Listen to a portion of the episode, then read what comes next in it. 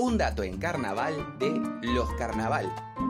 Una logia con reglas carnavaleras la República de Parvadomus fue fundada por José Pepe Achinelli el 25 de agosto de 1878. Achinelli acostumbraba todos los domingos a ir a pescar al barrio de Punta Carretas, cansado de trasladarse por tranvía. Con su equipo de pesca terminó alquilando una pieza en dicho barrio para guardar sus pertenencias y tener reuniones con amigos y camaradería. Eso era el nacimiento de la sede central, inaugurada en 1917 en Boulevard Artigas, número 136. Las dos reglas principales de la nación de Parvadomus fueron prohibido hablar de política y religión y prohibida la ciudadanía a mujeres.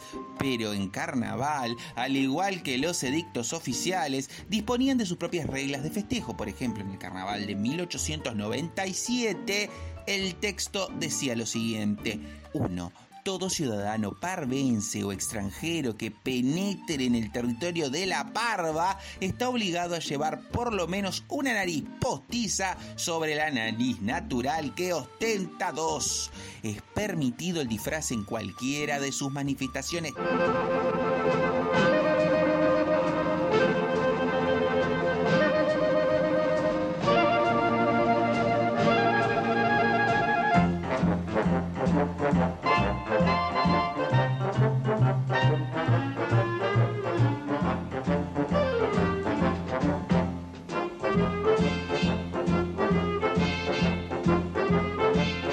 3 queda permitido de manera ilimitada el juego de carnaval como se usaba en los tiempos primitivos de nuestra civilización. 4. La hora del primer cañonazo, 8 am, será la señal de empezar el juego, debiendo cesar después del cañonazo de las 9 pm pudiendo sin embargo continuarse con jeringas, tristeles y otros aparatos de mayor o menor magnitud 5 durante las horas hábiles se podrá usar desde el balde de madera antiguo modelo hasta los lebrillos catalanes, tinajas, latas de lavar platos, bombas de diario, etc. 6. Como el espectáculo será exclusivamente para machos, queda terminantemente prohibido el uso de pomitos, serpentinas, mariposas, confites, flores y similares que tiendan a afeminar el sexo 7. Los que infringieran el artículo 1 y 6 serán multados con una botella de coñac 8.